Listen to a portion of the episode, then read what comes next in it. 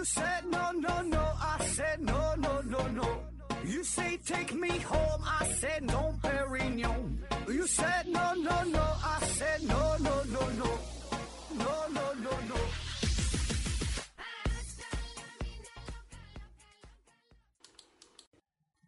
拼命探索不效果，欢迎您收听思考盒子。本节目由喜马拉雅平台独家播出。呃，这一期呢还是回答听友的问题啊，这期是回答很多很多个问题啊。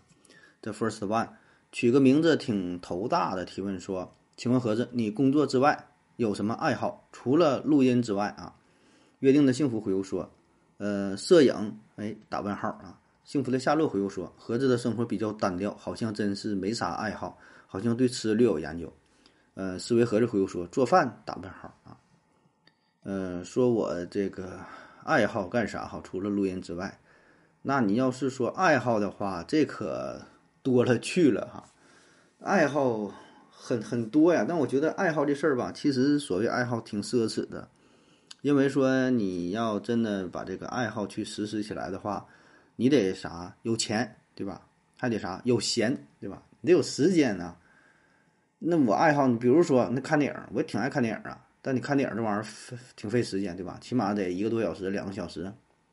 然后要想追求更好的体验的话，你得去电影院看吧。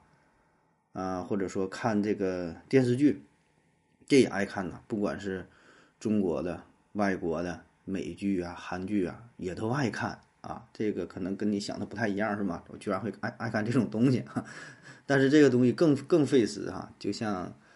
前一阵儿就是过年那阵儿嘛，看追着看那个《狂飙》嘛，后来呢是还出来那个他是谁哈，还没敢看呢啊，因为我知道这东西看上吧就根本就停不下来啊，你想看的那没头没脑的美剧、英剧那有的是，还有像还有像还有像那个韩剧哈，《黑暗荣耀》还有什么，这都挺多都排上号还没看呢，没敢看呢啊，一旦入坑根本就出不来啊。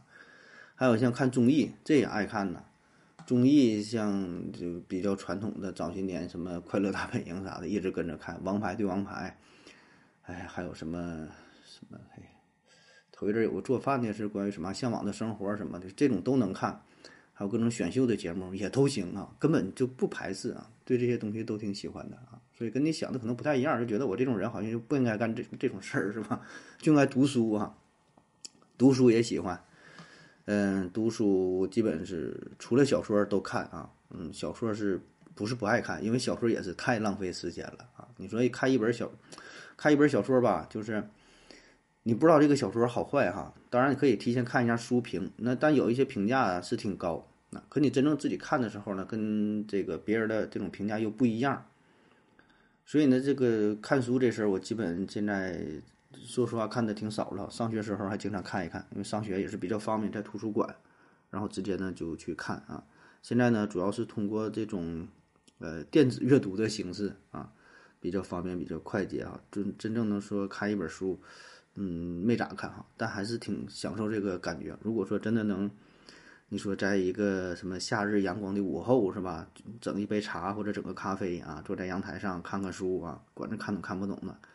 还挺奢侈的，是吧？也挺好的。还有像这个爱好打麻将，是吧？这也爱好啊。打麻将，咱一般也就是过年的时候，逢年过节跟朋友在一起玩一玩哈。嗯，那平时的话也是不太不太方便，聚不聚不到一起去啊。你说真的要去麻将社跟人玩也没有意思，对吧？这必须得跟自己的朋友在一起，对吧？但你有空，人家不一定有空，能约上四五个好友，是吧？还有呢，像旅行。是吧？这个我想是天下人共有的爱好了，是吧？出去溜达玩啊，旅游啊，那这保证是又费钱又又这个耗时间的事儿，对吧？你出近点儿的旅游，近边的旅游也得是，就起码得规划一下啊。哪怕是室内的短途的，对吧？一天两天的，长的话一个礼拜的，那你不得规划一下？这个都喜欢呢，这个谁不爱是吧？那那没有钱呢，而且也没有时间啊。还有像做美食。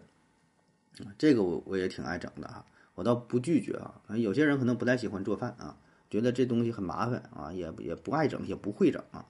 我呢是比较爱整，但是不一定会整啊，而且呢会有新的发明创造啊，就在原有的基础上加入自己的一些想法，然后呢按自己的口味去做。啊，这个过程我觉得也挺好的啊。而且呢，做美食这是有一种互动哈，你不像说看书，看书是你跟呃作者的这种交流啊。但是作者这有的作者已经死了哈，你你你不知道他干啥去了。你看电影看剧呢，这个是你跟导演、你跟演员的一种内心的这种交流啊。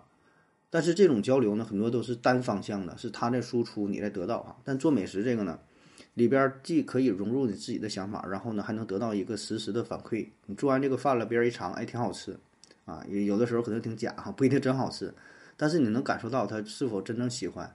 你做一盘子菜，马上大伙儿你争我抢的吃了的，挺好吃啊。那么这个也是对自己的一个认可啊，我觉得这个过程还是挺开心的啊。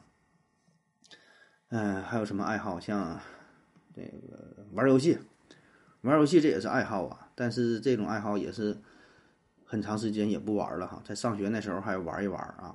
不管是电脑的呀，还是这个手机的呀，能跟着玩哈。但是我不厉害，一点都不厉害啊，特别笨那种的啊。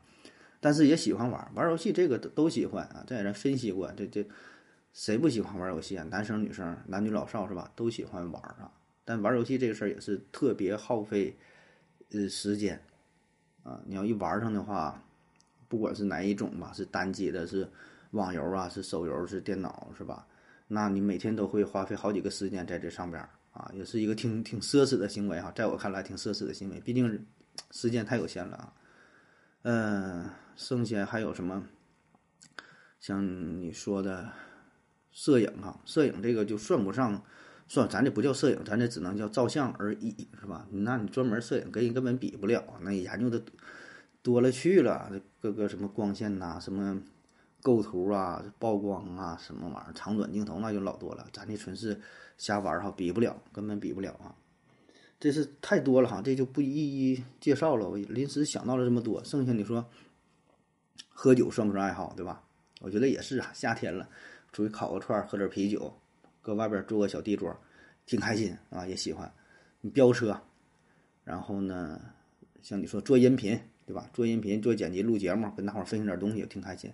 现在呢，还进军视频领域了哈，做点视频也挺开心，也挺好玩的。还有像写小说，这也算爱好啊。呃，当然现在写的也是不太多了哈。现在主要是写这个写这个文稿、写文案哈。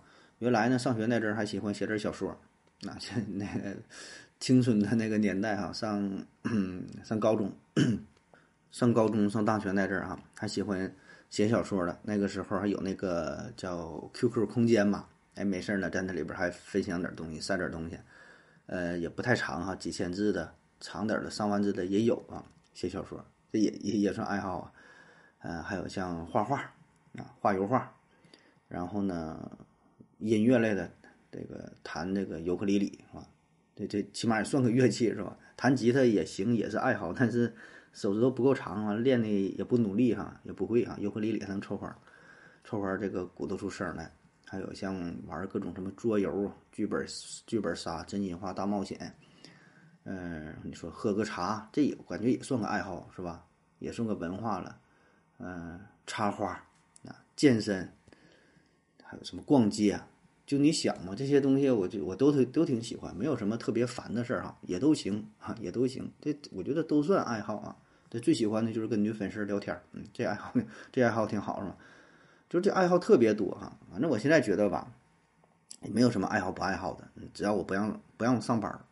然后搁家待着干啥都行啊，干啥都挺开心，都算爱好，那就上班闹心啊。当然了，话说回来，这个爱好啊，呃，跟你这个擅长的事儿并不一样啊。你喜欢一个东西，但是你并不一定说能把这个事儿做得很好，做得很厉害啊。就像我说的玩游戏这事儿，特别喜欢玩啊，但是玩的特别菜啊。那上学那阵玩 CS，那晚上一包宿，成宿成宿玩，也总玩哈，但是。根本就打不死人，一局玩一天能打死两两个半人是吧？拿个五幺一顿突突啊！但也喜欢，对吧？架不住喜欢啊！所以嘛，这个随着年龄增长吧，这个越来越就感觉啊，这个时间是越来越有限，精力越来越有限，然后金钱呢也是越来越有限，不够花，时间不够用，金钱不够用，是精力什么什么都不够用啊！所以这爱好呢也是越来越少了，慢慢也都淡忘了。有些时候吧，就是，就你你挺喜欢干这个事儿，但是总不玩，总不整，就忘了，忘了，可能也就没有那么大的兴致了啊，然后就还是回归生活了啊，一心就想着多多赚钱哈，这算是正事儿吧啊。下一个问题，林堂正提问说：人类几十万年的进步啊，到底是啊几十万年的发展到底是进步了，还是在欲望的深渊当中更堕落了啊？说人类啊是进步了还是堕落了，是吧？我觉得这个人类，嗯，进步和堕落这俩事儿，这就就看你怎么去定义了，就就说你这个标准是啥。而且呢，你说的这个人类的进步啊，是指的哪一方面儿，是吧？是科技方面啊，还是人的意识觉悟啊，还是说哪一方面？就是你有没有一个一个标准？对吧？你有了一个参考标准，你有了一个明确的定义之后，咱们就很容易去，呃，判断到底是进步了还是堕落了啊。比如咱就说科技水平这个事儿，那我觉得这个没有什么可争论了，对吧？这科技水平保证是进步了。原来那你是钻木取火，你现在的话原子弹都能整出来了，这是进步还是退步？这这咱就不用举更多的例子啊，不用讨论这个事儿啊。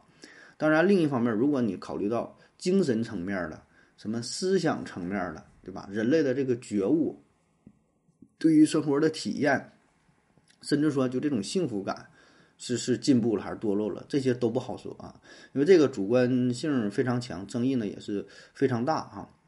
咱就说，比如这个呃老子啊，老子啊，他的这个思想和黑格尔的思想，你说这俩人谁牛逼？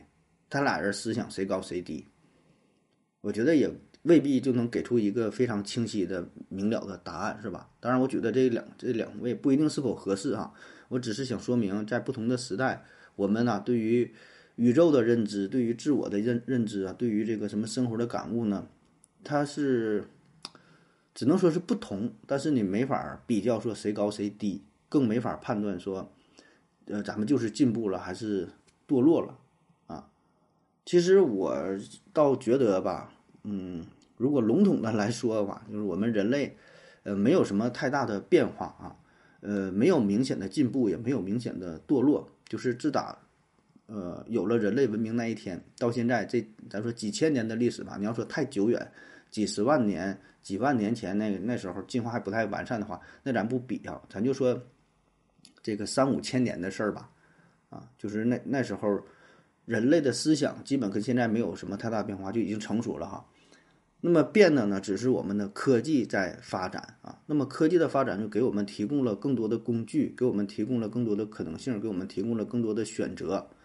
那么借着科技的发展，这也就意味着让我们人性当中的恶啊这个事儿啊，就给就给放大化了啊。比如说在原始社会，那个时候人性之恶呢？那你想去毁灭另外一个部落的话，你只能是拿着木棒、拿着石头，对吧？很费劲儿出去跟人干架去，然后还不一定能赢啊。但现在呢就很简单，如果你是一个大国，你拥有核武器啊，然后你武力非常强的话，你想去作恶的话就很简单，是吧？你可以几个导弹过去空袭啊，无人机轰炸，呃，用什么航母，是吧？就是这个人心，其实我觉得没有没有明显变化，没好也没坏。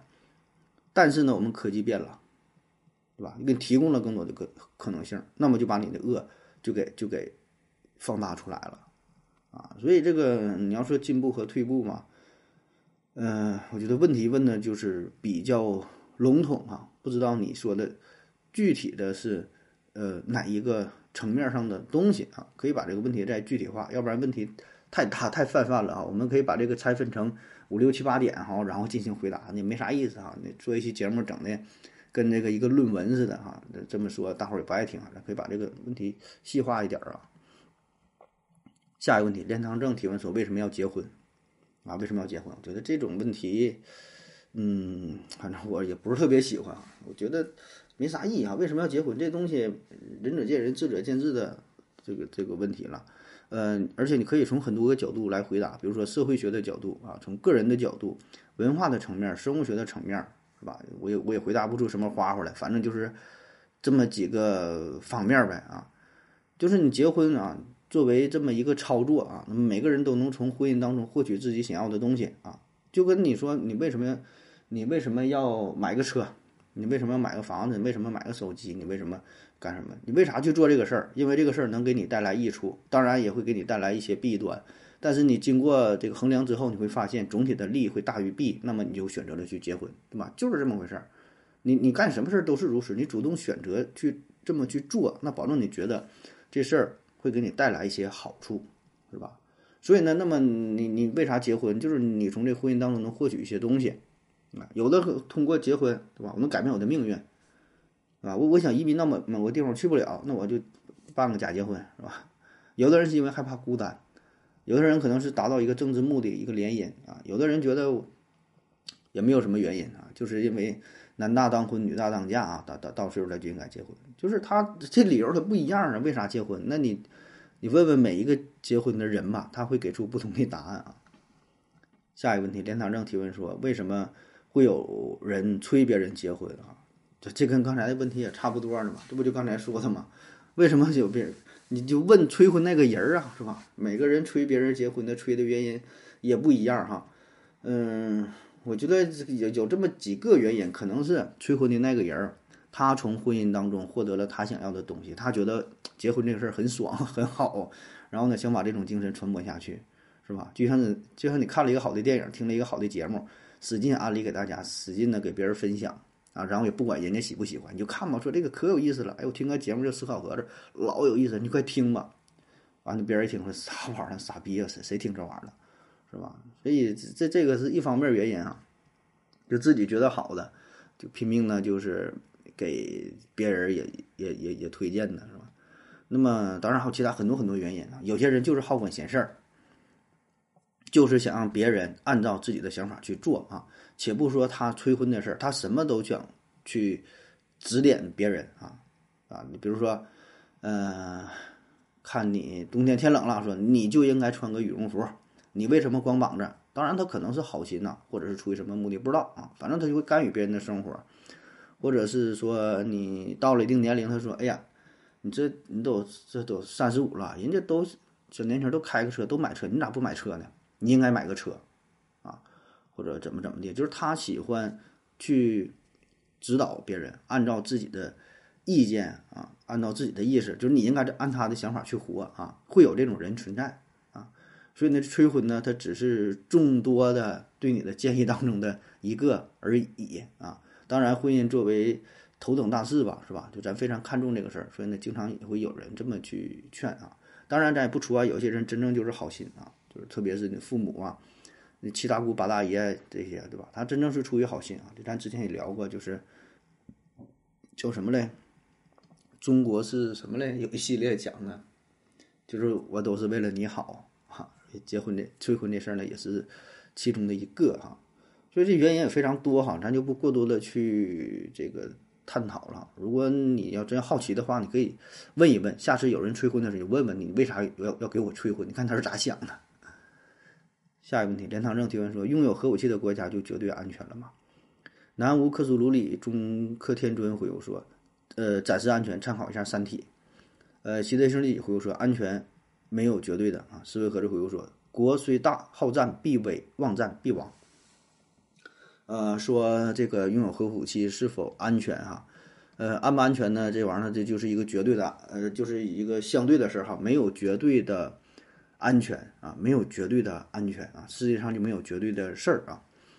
嗯，先说哈，就是相对来说，你有核武器，保证比没核武器要安全一些，因为这个就是达到了一个呃核制约的状态啊。就是世界这么多的国家哈，现在明面上是这么几个国家拥有核武器哈，暗地里呢是那么几个国家呢也有核武器啊，就是达到了一个制约的状态啊。一般来说呢，谁也不会。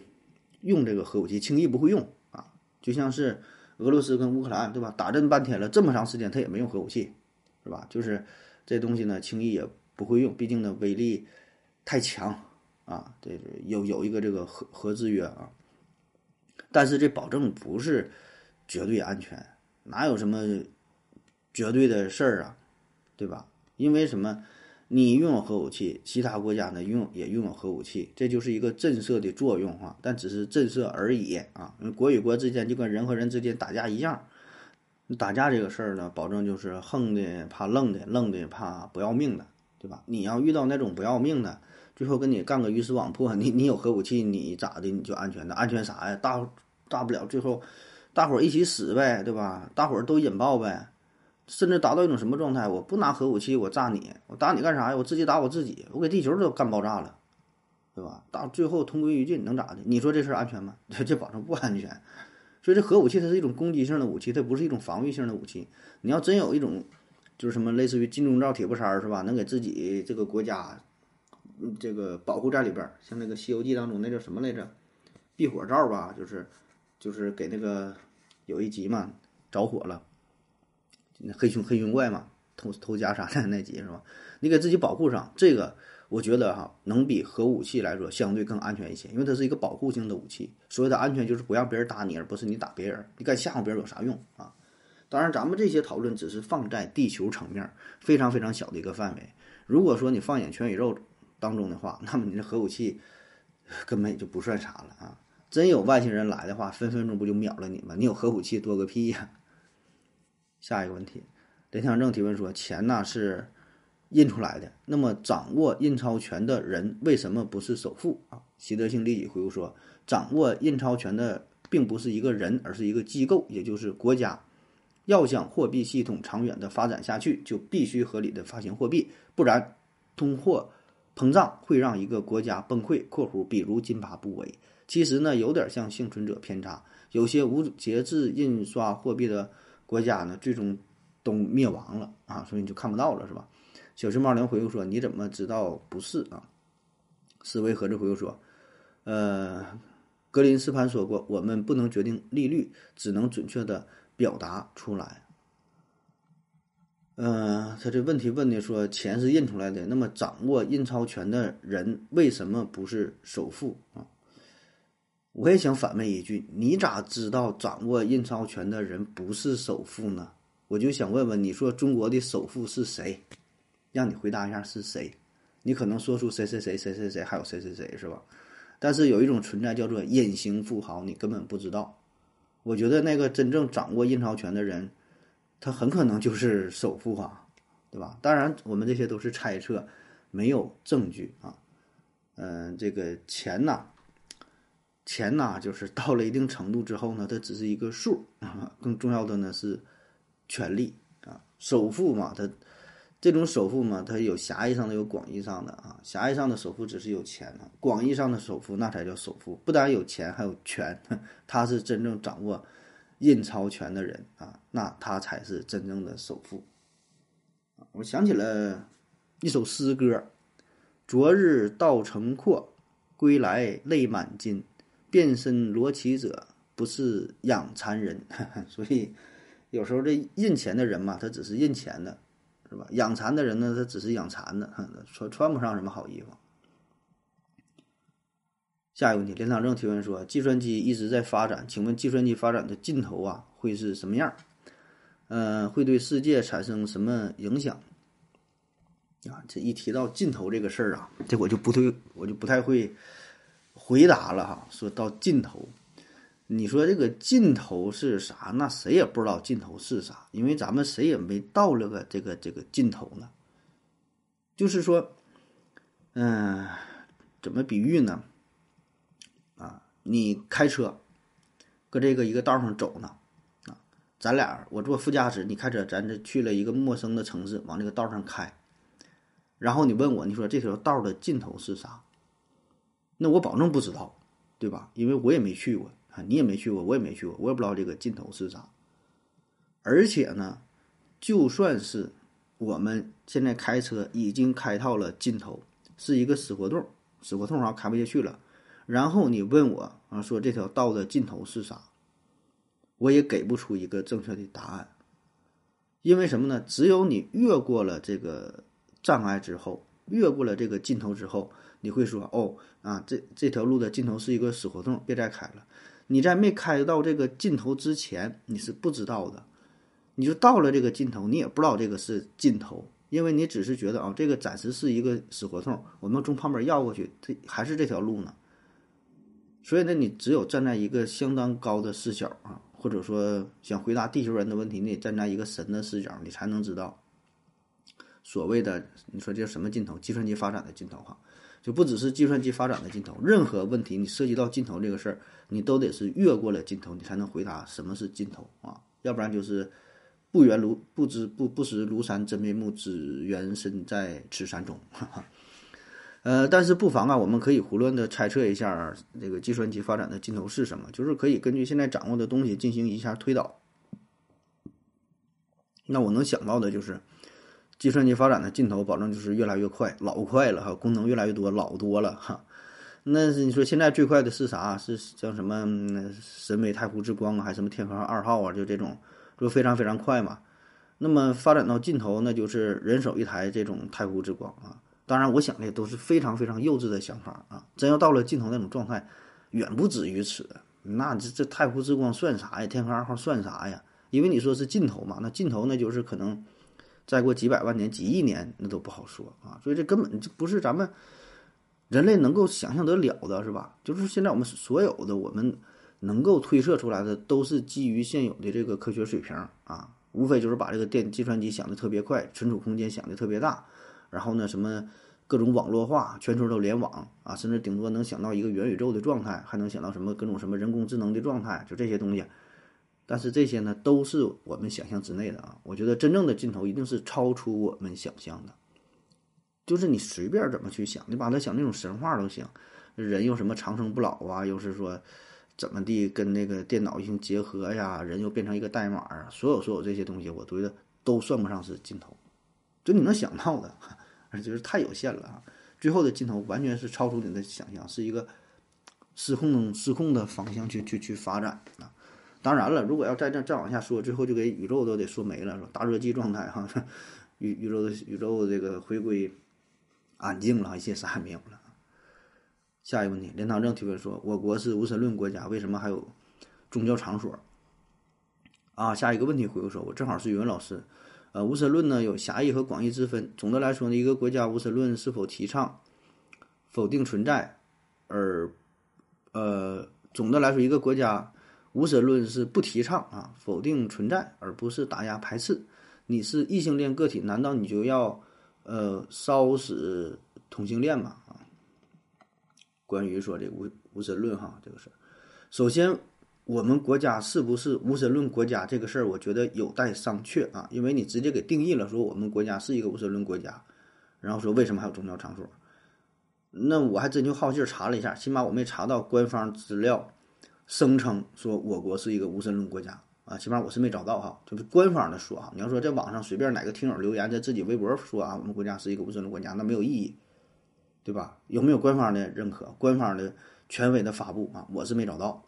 我找到的资料呢说，历史上真正宣布自己是无神论的国家只有一个，是上世纪六十年代到八十年代的阿尔巴尼亚，那就是这么一个资料啊。我准不准我也不知道，这我能找到的。其余国家到目前为止还没有，就是宣布官方宣布说自己是无神论国家啊。所以，所以啊，所以你这个这问题也就就不太成立了，是吧？就是。咱们国家的这个宗教政策当中是明文写着的啊，公民有信仰宗教和不信仰宗教的自由，宗教必须在宪法法律和政策范围内活动，各个宗教一律平等，宗教与国家政权分离。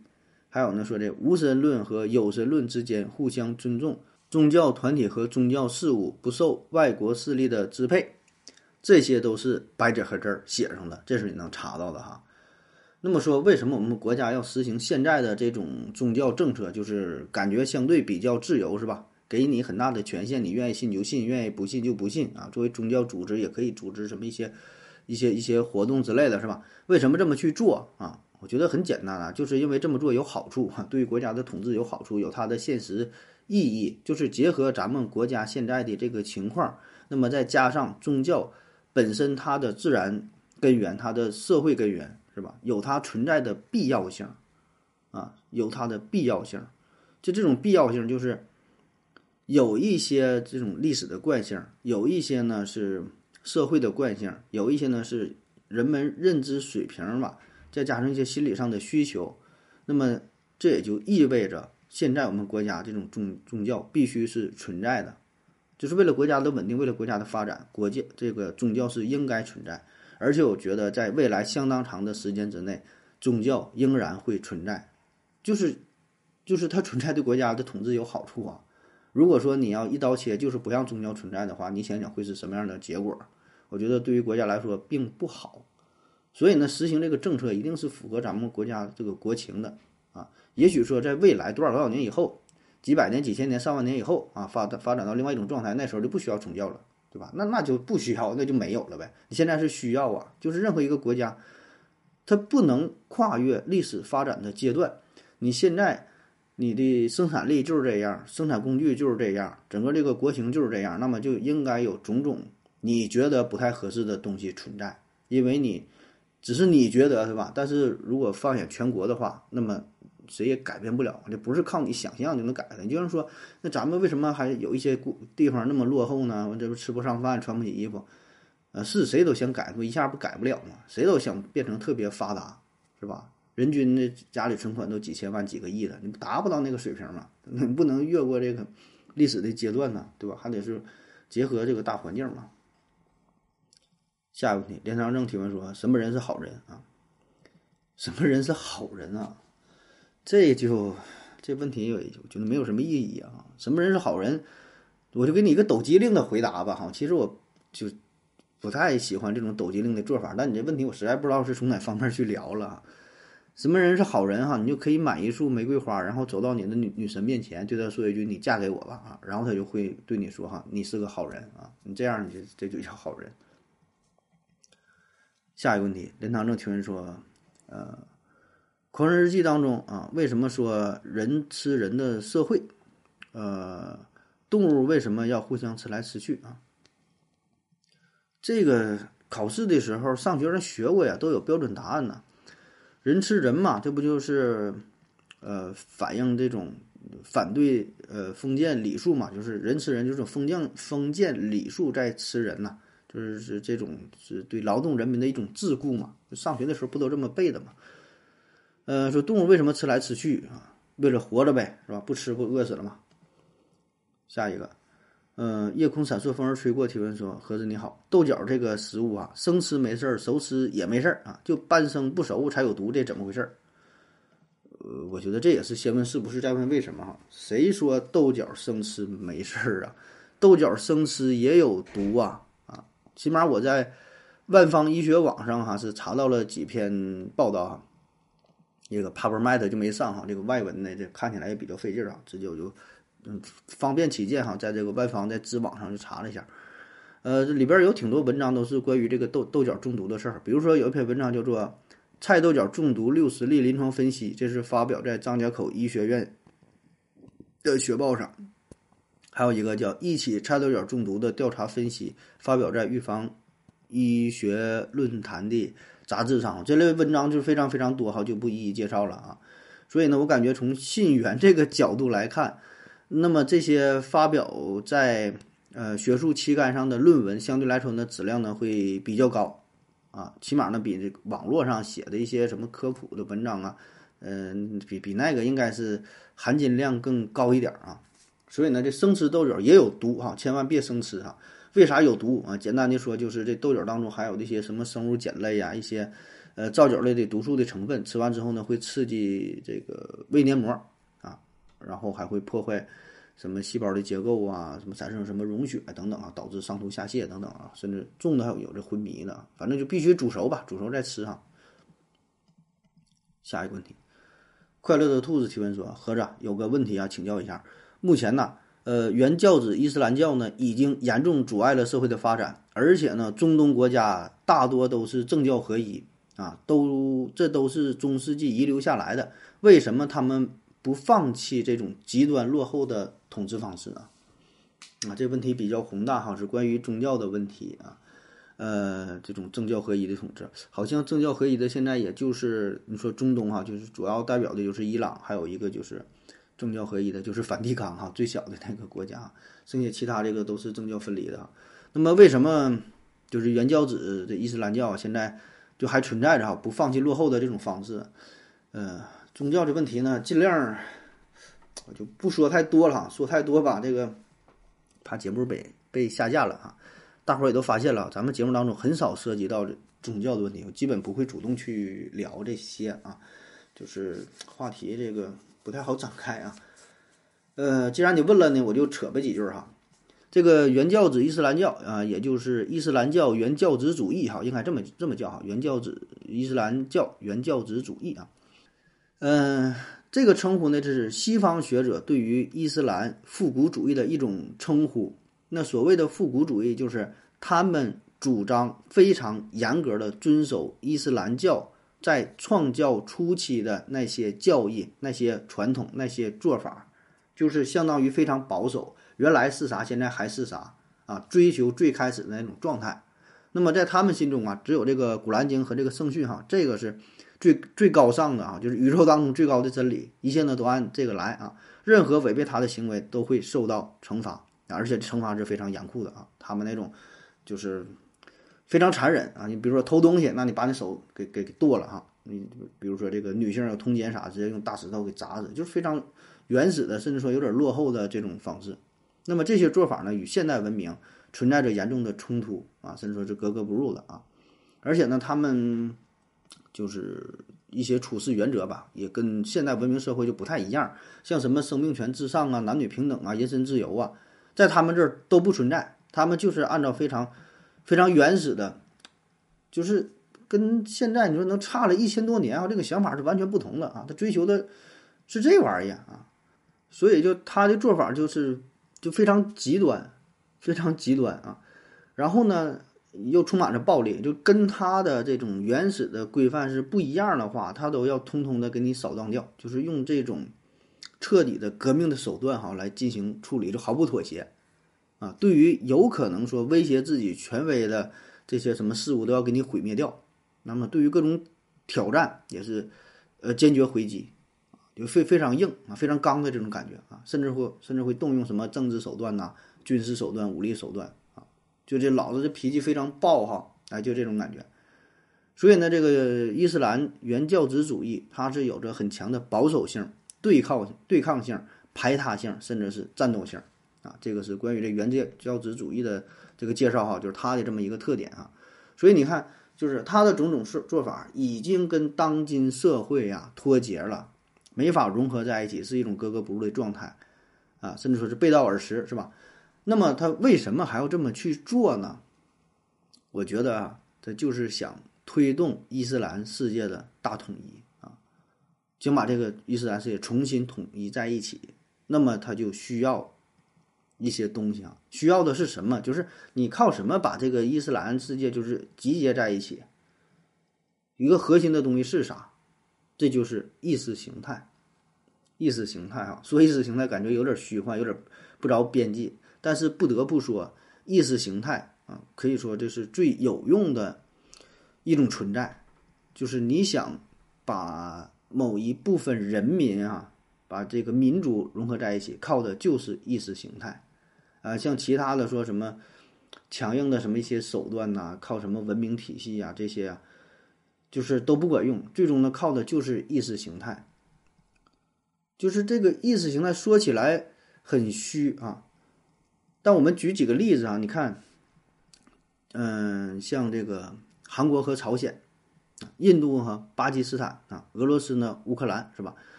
这些国家原来呢曾经都是在一起的啊，就是一个国家，就是一个民族，就是一个文明体系，但是最终呢却分裂开来了啊。那么这。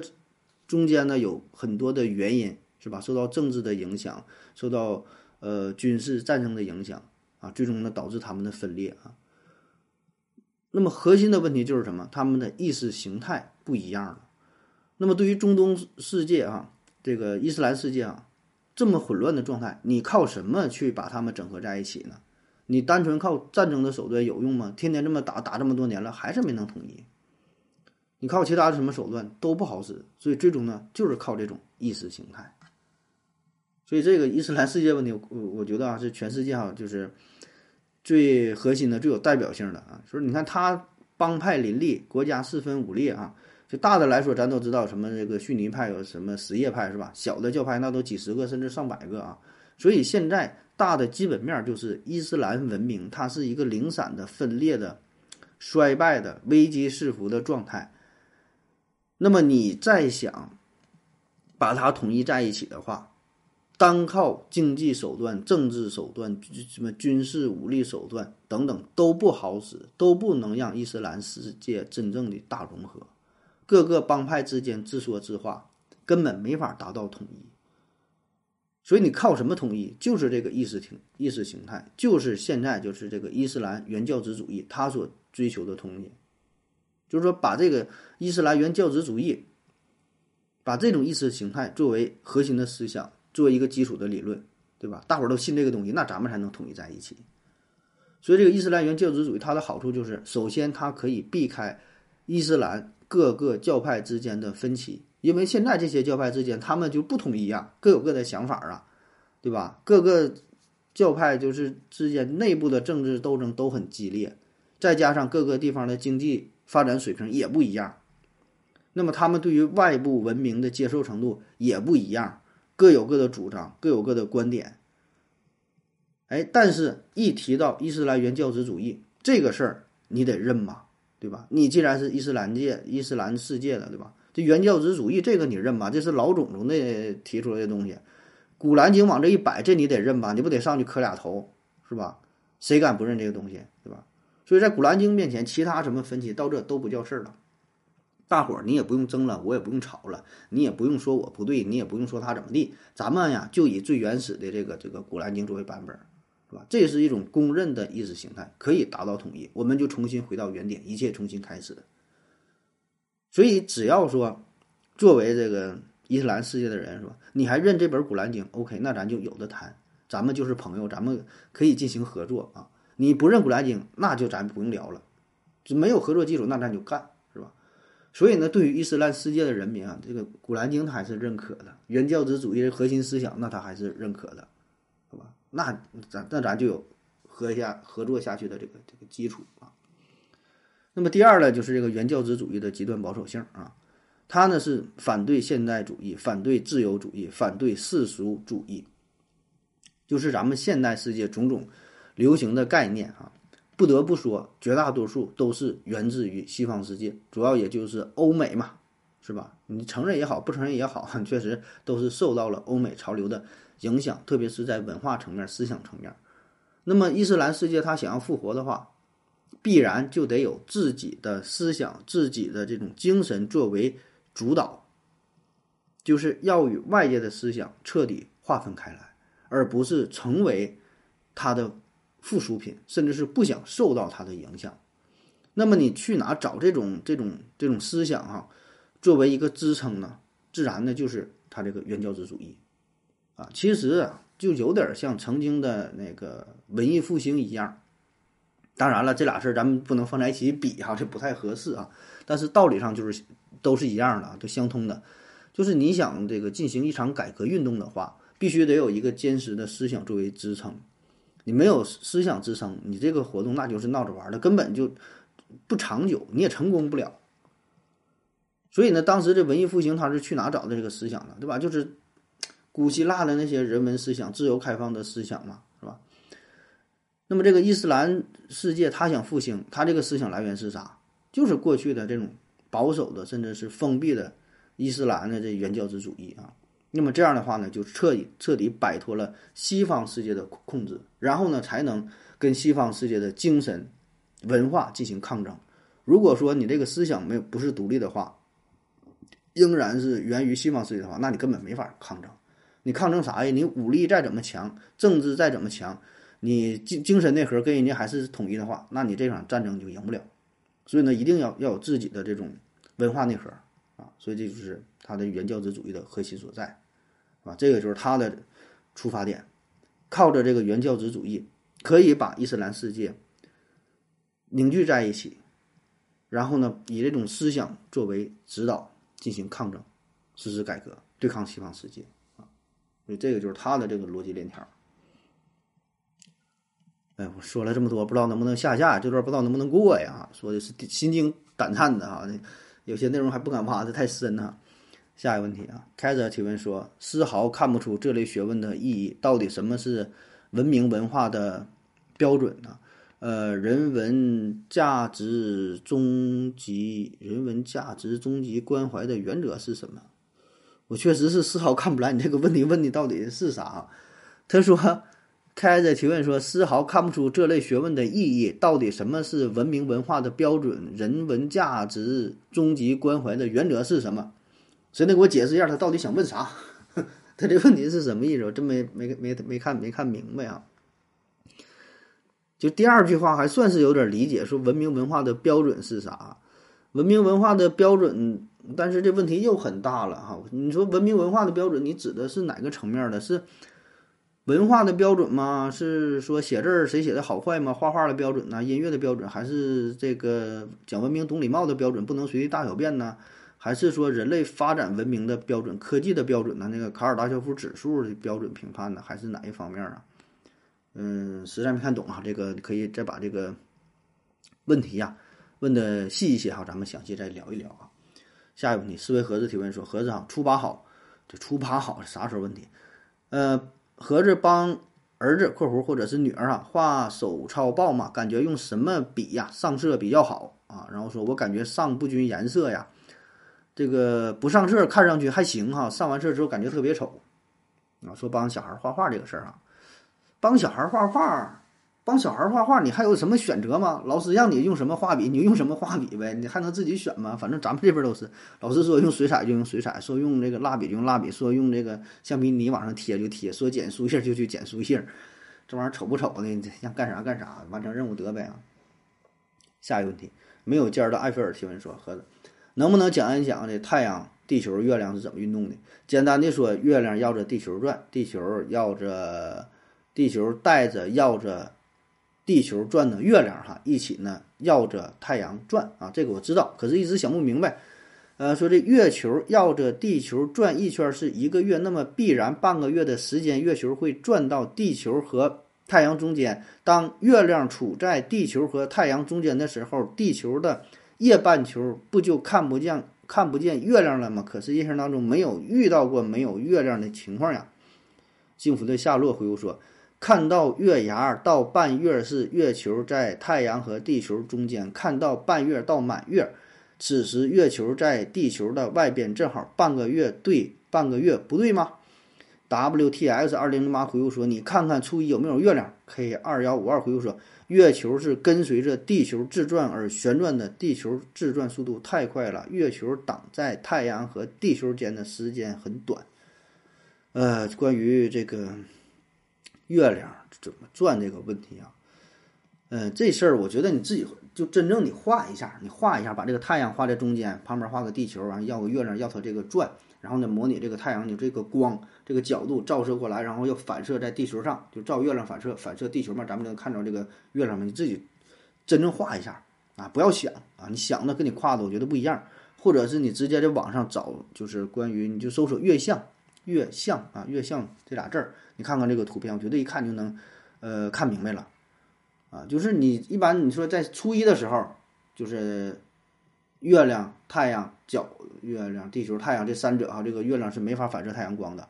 但是呢，随着三者的运动，只要这个月亮不是就是在太阳和地球直接的连线上，稍微它有这么一点小的角度，那么它都能反射太阳的光芒。也就是说，你能看到一个小小的月牙。啊，而并不是看不到啊！你可以你看看这个图吧，音频的形式，呃，挺难听的，挺难整明白的哈。呃，下一个问题，连堂正提问说：人应该怎么活？哈，他这问题你发现没？就都问的那么大哈，人应该怎么活？刚才还问什么什么为什么结婚？然后人生又怎么地？就是都非常大的问题啊！这里给大伙儿提一个醒吧，就是。我个人是喜欢比较细腻的问题、细微的问题啊，这么大的问题，当然我也会回答，啥问题咱都会，实在不会就编一个呗。但这问题太宏大了，就不知道从哪个角度去去展开，然后问了，下儿给问的有点懵哈。林堂正说：“人应该怎么活？”南无克苏鲁里中克天尊回复说：“躺平啊。”人应该怎么活啊？人应该怎么活啊？人应该怎么活呢？这问题我觉得。首先，你问的我觉得就有点毛病。你说人应该怎么活？我给你转变成一个比较简单的问题：就比如说吃东西这个问题，我问你说鸡蛋应该怎么吃，对吧？人应该怎么活？鸡蛋应该怎么吃？你就说鸡蛋应该怎么吃吧？你咋回答？你是说煮着吃、煎着吃、烤着吃，呃，这生吃，对吧？无数种吃法，怎么吃都行。所以，那你说人生应该怎么活？怎么活都行，对吧？你愿意怎么活怎么活，愿意怎么吃怎么吃，它没有标准答案。而且呢，我觉得恰恰就是因为没有标准答案，没有所谓的正确的活法，这才是人生的意义所在、价值所在。你想啊，如果说人生有一个标准答案，就告诉你了应该怎么活，你想想那会是一种什么样的结果？那所所有人或者说绝大多数人活的都会很失败啊。嗯，好，你现在你不问我说人生怎么活吗？我给你答案了，我就告诉你啊。人生应该这么活哈，标准答案是：十八岁的时候考上清华大学，二十八岁的时候博士毕业，然后找到一个年薪五百万的工作，娶一个漂亮的日本媳妇儿，啊，三十岁的时候买一个三千万的大别墅，开一个三百万的车。OK，我告诉你了，应该这么活。那你就让我这么活吧，你能做到吗？很难做到啊！你做不到咋办？能去死吗？也不能，还得还得还得凑合活，对吧？还得该咋活咋活呗。那你说咋办？所以我觉得就不存在说人生应该怎么活的说法，就是这个应该是属于规定的应该。谁说的应该他就应该呀？你你你咋凭啥你就规定是应该呀？你算老几呀？是吧？所以每个人都是自己的主宰，谁也没法定义别人应该怎么活。能把自己管好就不错了啊！况且说自己都没活明白呢，谁还能指导别人？所以这贝多芬说嘛：“我要扼住命运的喉咙，是吧？要成为灵魂的守望者。”就是你自己掌握自己的生命，这就已经挺牛逼了啊！可别定义别人，可别告诉别人怎么活呀！自己能自己，哎，绝大多数自己都都没管明白，所以才会去问说的：“我应该干点啥？”就经常迷茫，不知道干啥，对吧？当然，这个年轻的时候迷茫很正常，谁的青春不迷茫？但我觉得你到了一定年纪之后，像古话说的“三十而立，四十不惑，五十知天命”什么什么，我觉得一个人这个没法具体说多少岁啊。我觉得反正二十左右岁，二十多岁吧，你就是个毕业就就是呃走出校门的时候，开始步入社会的时候，开始你就应该有一个自己的想法，你应该知道自己在追求啥，自己想要什么样的生活，自己想要去干啥。对吧？当然，你这种想法你得符合实际啊！你说我要当美国总统，那他妈也不现实。你想靠点谱的呗，对吧？比如说你在一个三四线小城市，你说我月薪我想我想挣到三千五啊，然后你现在是两千，那怎么能多挣点？你自己想办法。你是学习一项技术，对吧？做点副业，出去跑滴滴干啥都行。你说你想我攒点钱买个房子，你说你去想去深圳买三套房，那也不现实。你说跟你那小县城。对吧？你然后你想做点小买卖，赚点钱什么的，靠谱点儿的，对吧？这就是你的活法呗。谁知道你的生活啥样？谁知道你水平啥样啊？别人让你怎么怎么活？我让你全家移民美国拿到绿卡，你能你能做到吗？你做不到，是吧？所以现在的问题就是，咱们绝大多数人，咱有一个算一个啊我并不是针对你啊，在座的每一个人都是如此，就是你的活法现在变得越来越趋同，越来越趋同。同质化，就是大伙活的一样，因为这个社会它有一个默认的规范性的一个一个一个叫什么潜规则吧，或者说大伙儿都应该这么去做，就是你这人到了一定年龄，你就得去上学，然后呢，毕业之后呢，就应该娶妻生子，就该成家立业，到什么时候呢，就应该干什么事儿啊？当然这个。也是好事儿，就是这都都是话分两头说哈。确实到什么年龄就应该干什么时候事儿，上学时候就应该好好上学，工作时候就应该到了工作年龄找个好工作是吧？完结婚生子，就是这也是我们普遍的思想，我们也都是这么去做的，也是努力这么去做的啊。很少有人能够跳出这个牢笼，真正的活出自我，活出精彩。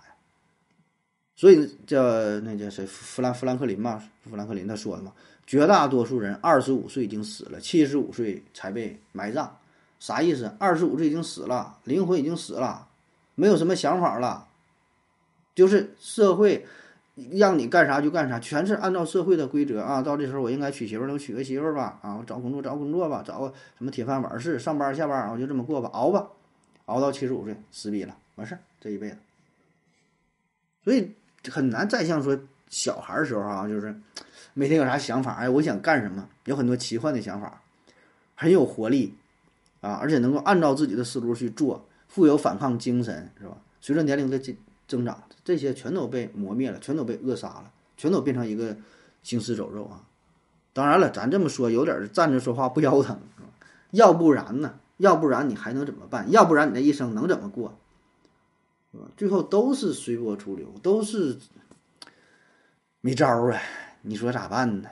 是吧？不都得活着吗？就是活着已经是用尽了我们所有的力气。已经很难了，还有什么想法啊？是吧？每天这个日子过得已经是压的我们喘不上来气儿了啊！所以最后回归现实，又就就也就是这样了啊！所以还有一句话嘛，叫什么？真正的勇士是敢于正视淋漓的鲜血。不对啊！世界上只有一种那个罗曼·罗兰说的，世界上只有一种英雄主义，就是看清生活的真相，看清这个呃生活的真真相啊！依然热爱生活啊，就是这些话，你可以看的很多，就是很多这种这种是大思想家、大哲学家啊，说的也都也都很有道理啊。可是你放在自己身上，你说有什么指导性的意义呢？也没有用啊。只不过就是在某一些特殊的时段，心里有一些波澜的时候，不知道应该如何去做的时候，看看这些话吧，可能也就确实可以起到起到一定的洗涤心灵的作用，但也就仅此而已。